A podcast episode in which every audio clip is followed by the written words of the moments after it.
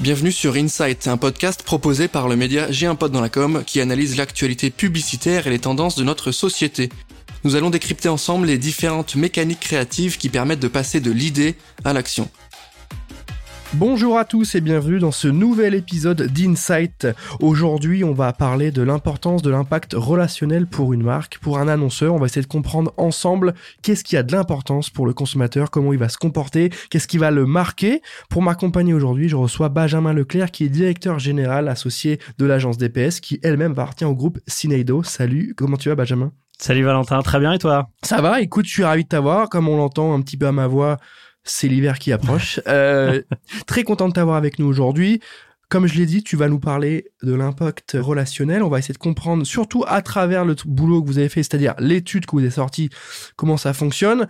C'est important pour nous que tu nous éclaires là-dessus et surtout qu'on comprenne l'expertise de l'agence et comment elle s'est euh, cristallisée au travers bah, à la fois de vos clients et de vos recommandations et surtout bah, de l'étude qui est sortie. Si tu le veux bien, pour commencer, tu peux nous faire un petit pitch sur DPS Ouais, volontiers. DPS, c'est l'agence d'impact relationnel. On travaille euh, essentiellement sur euh, les interactions entre euh, les clients et les marques dans l'intégralité de leur parcours d'achat et être capable de pouvoir systématiquement redonner du sens aux actions qui sont portées par les marques et par les entreprises et être en capacité de laisser une trace positive qui va créer de la préférence de marque et générer de l'achat derrière. Donc agence DPS experte en relations clients, en accompagnement des annonceurs on parle de quoi? On a quoi? Parc Astérix, on a de la marque auto, on a qu'est-ce qu'on a chez DPS On a du, euh, on a effectivement de l'auto euh, avec Suzuki. Euh, on a un leader industriel français, Legrand. On a aussi, bah, évidemment, le parc Astérix, la MACSF, courir sur la partie programme de fidélité. très récemment, depuis quelques semaines, Nausicaa. Donc ouais, on a des marques qui font partie en fait du patrimoine français et en tout cas de l'expérience de vie des uns et des autres. Et ce qui nous anime, c'est de pouvoir pousser des que ça soit en PRM, en CRM, dans des parcours d'achat euh, qui euh, incitent les Français à euh, entretenir des relations avec ces marques-là. La, fameuse relation client, on en parle beaucoup et, parfois un peu à tort. On parle de clients souvent et de relation client alors qu'on parle de, prospects, on parle de funnel, on veut de la conversion tout de suite, de l'achat, de la vente, alors que parfois on connaît même pas ta marque. Comment on se positionne par rapport à tout ça? Est-ce que tu peux nous faire peut-être une overview de la relation client aujourd'hui? Pourquoi elle est importante, qu'est-ce qu'on met derrière ce mot-clé, un peu buzzword?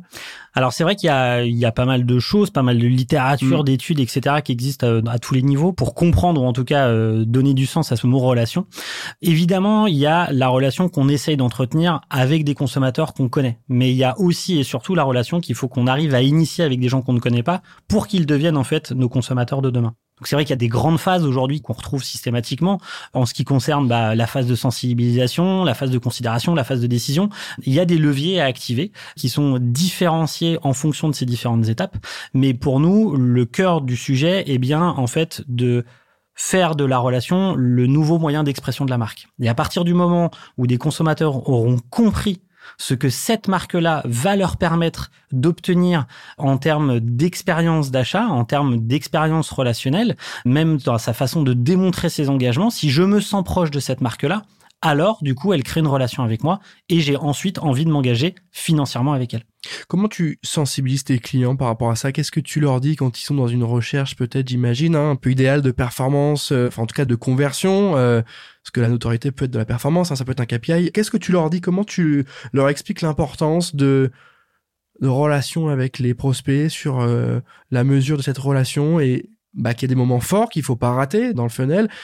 Est-ce que tu les sens à l'aise avec ça? Est-ce qu'il faut euh, travailler dans le fond? Comment tu Alors, on a de moins en moins besoin de justifier de l'importance de la relation vis-à-vis des annonceurs, et c'est plutôt euh, de bon augure pour nous. Ça veut dire que ce que nous on fait euh, au quotidien, mais ce que tous nos camarades de jeu font aussi dans dans leurs agences, démontre bien que l'importance de la relation c'est devenu un sujet d'actualité dans les mains de tous les annonceurs. Par contre, ce qui va être différent, c'est de comprendre ce qui peut créer de la relation ou ce qui peut distendre une relation en fonction des différents secteurs d'activité et en fonction des différentes cibles. Et on se rend bien compte que quand on parle de cible, on parle pas juste en fait euh, d'un grand euh, plot B2B ou d'un grand plot B2C.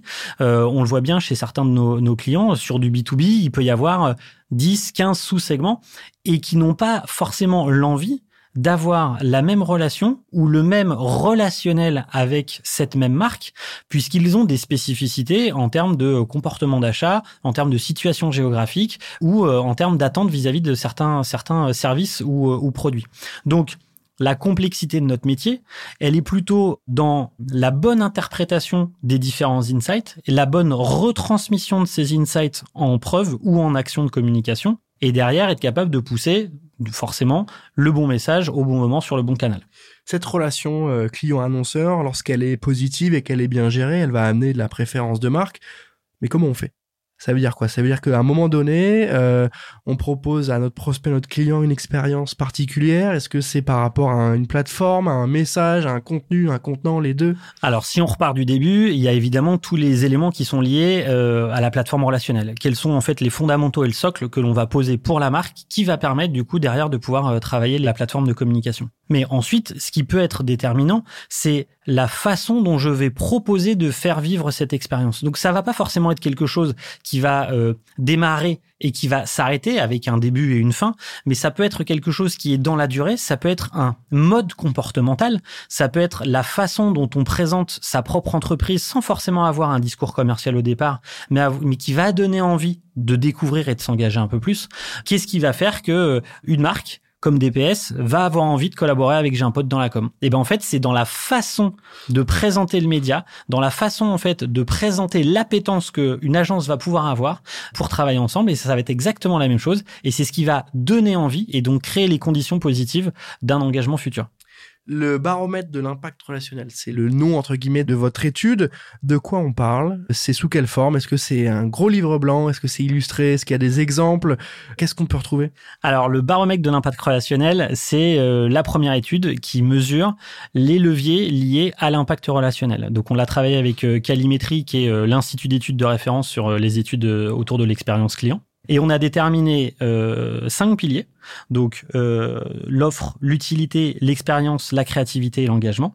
Et à l'intérieur de chacun de ces piliers, on a déterminé cinq leviers qui permettent de pouvoir questionner des intentionnistes ou des acheteurs sur des secteurs d'activité différentes pour pouvoir comprendre ce qui compte pour eux, soit en avance de phase au niveau de l'achat, soit post-achat. On l'a fait pour trois secteurs d'activité. On l'a fait pour la banque et l'assurance, pour l'automobile et l'équipement de la maison. Et le but, à travers en fait cette étude, ça va être de comprendre un, est-ce que ce sont des leviers qui sont pertinents dans les décisions d'achat et qui vont laisser une trace positive dans l'expérience euh, vécue? Et deux, est-ce que ce sont les mêmes leviers qui vont avoir le même sens en fonction de si je suis en phase d'avant achat où je suis en phase de post-achat. Hmm. Et on se rend compte qu'il y a un vrai changement de paradigme et de compréhension, où là où certains secteurs d'activité peuvent s'attendre à ce que euh, la créativité et l'engagement soient déterminantes euh, en avance de phase, puis on se rend compte que pas du tout, ça va plutôt être déterminant post-achat, puisqu'ils vont vouloir, en tant qu'acheteurs, continuer à vivre avec le souvenir de ce qu'ils ont désiré au moment où ils se sont engagés avec cette, euh, cette marque-là. Donc, on a travaillé, je dirais, d'un point de vue un peu euh, méthodologique. Donc, euh, ces différents secteurs d'activité sont identifiés les uns derrière les autres, à chaque fois avec les marques les plus citées, les moyennes, les moyennes individuelles, les moyennes par levier et les moyennes par pilier. Et on est aussi allé interroger des annonceurs, des directeurs marketing, des directeurs de la communication de certains de ces secteurs d'activité pour pouvoir les questionner sur la base des premiers résultats qu'on a eu en avance de phase. Est-ce que tu as un exemple concret, là, peut-être, prenons l'automobile, de, de, levier euh, vous avez étudié, que vous avez euh, mis en avant? Alors oui, sur le sur l'automobile, euh, ce qu'on s'est aperçu à travers les données qu'on a obtenues, c'est que le l'offre restait véritablement la clé. C'est-à-dire que pour des clients intentionnistes, il fallait qu'ils comprennent exactement comment le prix, l'accessibilité et comment les temps forts commerciaux pouvaient avoir une influence dans leur euh, parcours d'achat. Donc là où euh, des constructeurs automobiles, par exemple, pouvaient avoir l'impression que c'était surtout en fait travailler l'expérience avant même d'acheter le produit, bah, certains euh, du coup nous ont nous ont partagé aussi leur leur regard en disant mais on a bien conscience qu'en fait l'offre prime avant l'expérience. Par contre, quand on regarde l'univers de la banque et de l'assurance, ce n'est absolument mm. pas l'offre mm. en fait qui va qui va déterminer qui va être déterminante, ça va être l'utilité. L'utilité que la marque m'apporte avant que je m'engage avec elle. Mm. Et donc on se rend bien compte que ce sont les mêmes piliers qui sont observés mais qui du coup ne sont pas euh, quantifiés ou en tout cas reconnus par les clients de la même façon au moment du parcours d'achat. Ce qui est hyper cohérent, je pense, dans ce que tu me dis, hein, sur l'automobile versus le, bancaire et autres, sur l'usage, le service, etc.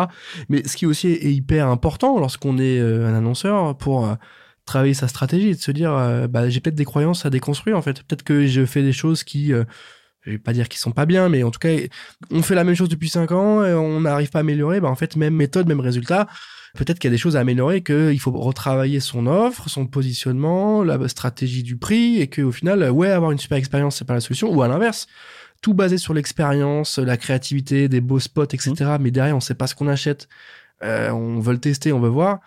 Mais je trouve ça hyper cohérent et c'est important et ça fait du bien que tu remettes aussi au devant de la scène le côté euh, la valeur d'usage. En fait, c'est très clairement ça. Il y a une valeur émotionnelle, il y a euh, une valeur ajoutée que je peux attribuer à cette marque-là, mais la valeur d'usage, qu'est-ce que je vais en retirer, devient de plus en mm. plus euh, devient de plus en plus présent.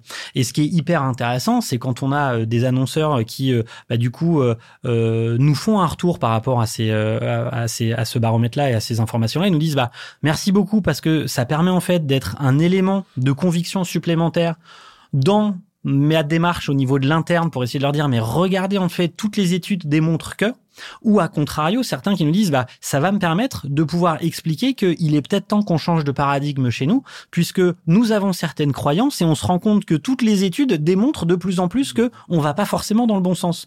Et le fait de l'avoir euh, mené avec un institut d'études indépendant nous permet du coup d'être totalement transparent, à part avoir défini le scope, défini le périmètre et défini les secteurs d'activité. On a plutôt privilégié évidemment des secteurs d'activité pour lesquels nous avions nous-mêmes des clients et pour lesquels on a pu leur apporter des réponses. Mais est-ce que ça, il faut d'abord faire un travail de sensibilisation parce que peut-être que avant de trouver euh, une solution, bah, il faut euh, dire qu'il y a un problème. Est-ce que le boulot euh, le plus dur, il n'est pas là avec les clients parfois? L'audit, la cartographie de l'existant, c'est généralement ce qui est sous-estimé souvent offert par les agences aussi pour trouver la réponse à la solution et à la question qui est posée. Et on se rend bien compte que plus la compréhension est fine, bien structurée, plus on gagne du temps ensuite derrière dans euh, la définition des parcours, la définition des personas et dans le delivery en fait des supports de communication. Puisque après tout passe au filtre de cette compréhension et une agence qui intègre en fait un nouveau secteur ou un nouveau marché euh, sera forcément moins experte qu'un annonceur qui évolue en fait euh, de facto dans ce dans cet univers-là depuis toujours mais néanmoins aura la possibilité de pouvoir aller croiser avec ses connaissances qu'elle a d'autres secteurs d'activité. Et ça, c'est un peu ma casquette de, de planeur strat qui veut ça, mais de créer des ponts entre des secteurs, des univers qui n'ont rien à voir les uns avec les autres, mais qui permettent en fait d'enrichir la connaissance et donc potentiellement euh, les solutions. Bah, c'est ce qu'on essaye de faire au quotidien à l'agence. Est-ce que euh, vous avez aussi une posture de, euh, tu nous dis voilà, on, on, identifie un problème, on le résout. Est-ce qu'il y a aussi le côté on accélère la croissance et, on développe le business de l'entreprise? Parce qu'il y a peut-être des entreprises qui euh, sont persuadées de bien faire les choses et qui les font bien, et qui font du chiffre et qui, avancent et qui font des belles campagnes et qui ont un, outil de CRM qui est canon, etc. Mais peut-être qu'elles sont à euh, encore un certain pourcentage de ce qu'elles pourraient faire. Elles sont pas à 100% de leur capacité. Est-ce qu'il y a aussi la posture de dire, OK, c'est très bien ce que vous faites. On va pas tout redéfoncer. Par contre, on va être un accélérateur pour vous la stratégie des petits pas, c'est clair que c'est hyper important. On a euh, de plus en plus d'annonceurs qui euh, arrivent, et c'est ce que je disais tout à l'heure, qui sont extrêmement bien structurés, qui connaissent la relation client, qui ont des outils, qui ont des équipes, et qui ont en fait staffé et pris le sujet à bras le corps. Mais il y a certains moments où ne serait-ce que de créer une accélération de 5, 6, 7, 8%, en fait, peut créer un lift énorme. Et c'est uniquement, en fait, euh, sur cette valeur supplémentaire que nous, on va travailler. On n'est pas là pour tout casser, on n'est pas là pour tout changer, on est là simplement pour soit réorienter, soit augmenter l'existant.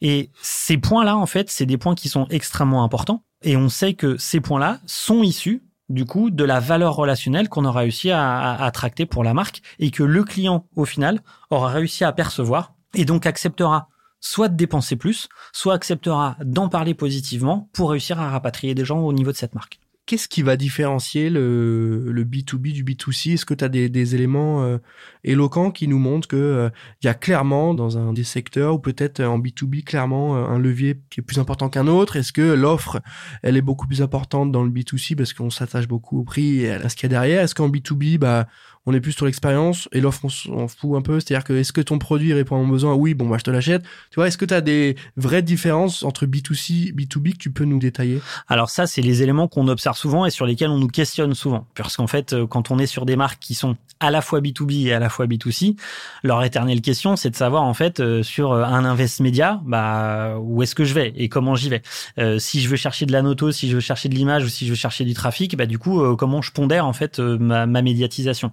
Donc il y a toute la connaissance que les agences médias en fait peuvent nous apporter, mais il y a de plus en plus d'éléments qui sont liés à la connaissance des agences CRM qui elles du coup crunchent énormément de données et qui vont permettre en fait de faire ressortir des éléments. Sur le B2C, on sait très clairement que l'expérience est le levier qui a le plus de puissance et de durabilité, que ça soit avant l'achat ou après l'achat. C'est incontestable, c'est ce que les gens recherchent. À un moment donné, je veux comprendre comment cette marque-là va m'embarquer dans, dans, son univers.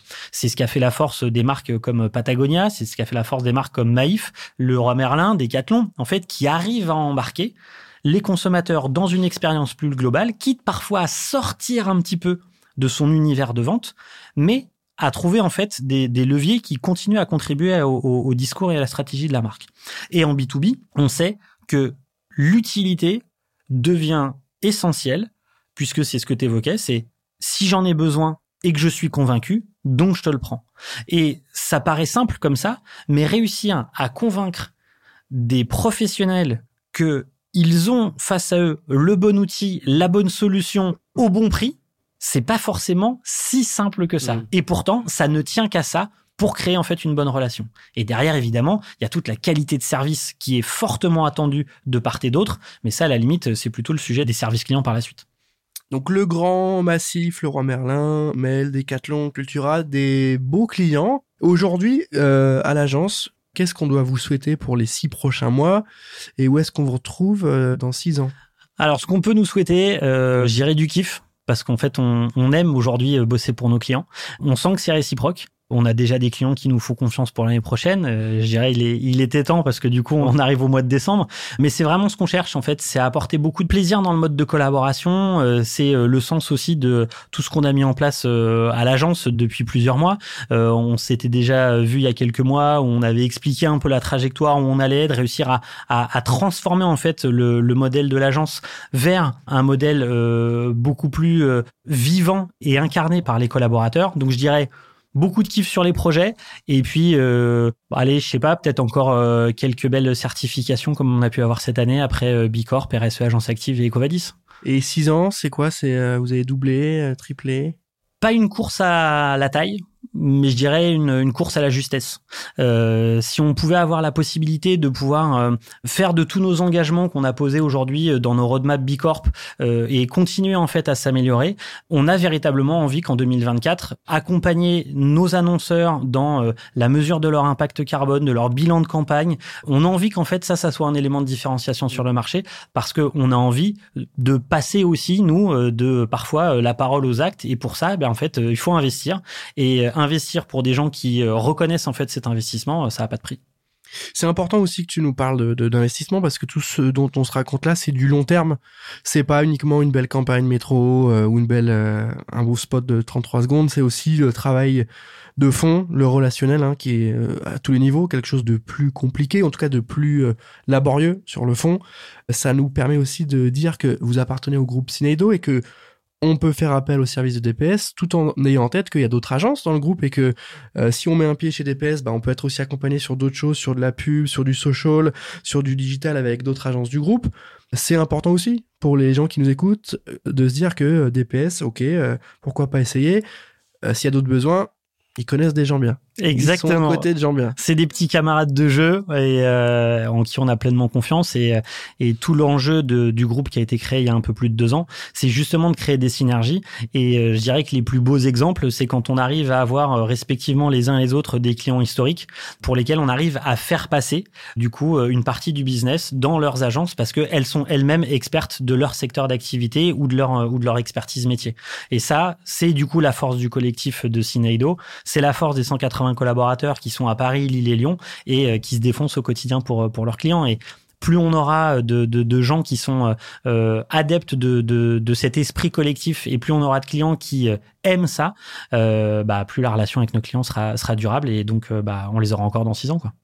Benjamin, où est-ce qu'on retrouve ce baromètre de l'impact relationnel? Vous le retrouvez sur notre site, agencedps.com. Parfait. J'imagine qu'il sera aussi sur euh, un article de J'ai un pote dans la com. Donc, euh, on va évidemment mettre en avant tout ça et vous euh, donner accès à ce, ce contenu full valeur, comme on l'aime bien dire. Merci Benjamin déjà d'avoir pris le temps de répondre à mes questions. Merci beaucoup Valentin. On arrive à la fin de cet épisode. Je rappelle que tu es directeur général associé de l'agence DPS qui appartient au groupe Cineido. Merci à toi Benjamin. Merci à tous de nous avoir écoutés. Si l'épisode vous a plu, n'hésitez pas à mettre 5 étoiles sur Apple Podcast. C'est bon pour le référencement, c'est bon pour l'ego, c'est bon pour la santé. On en a besoin. Merci à toi Benjamin et moi je vous dis à très bientôt pour un nouvel épisode.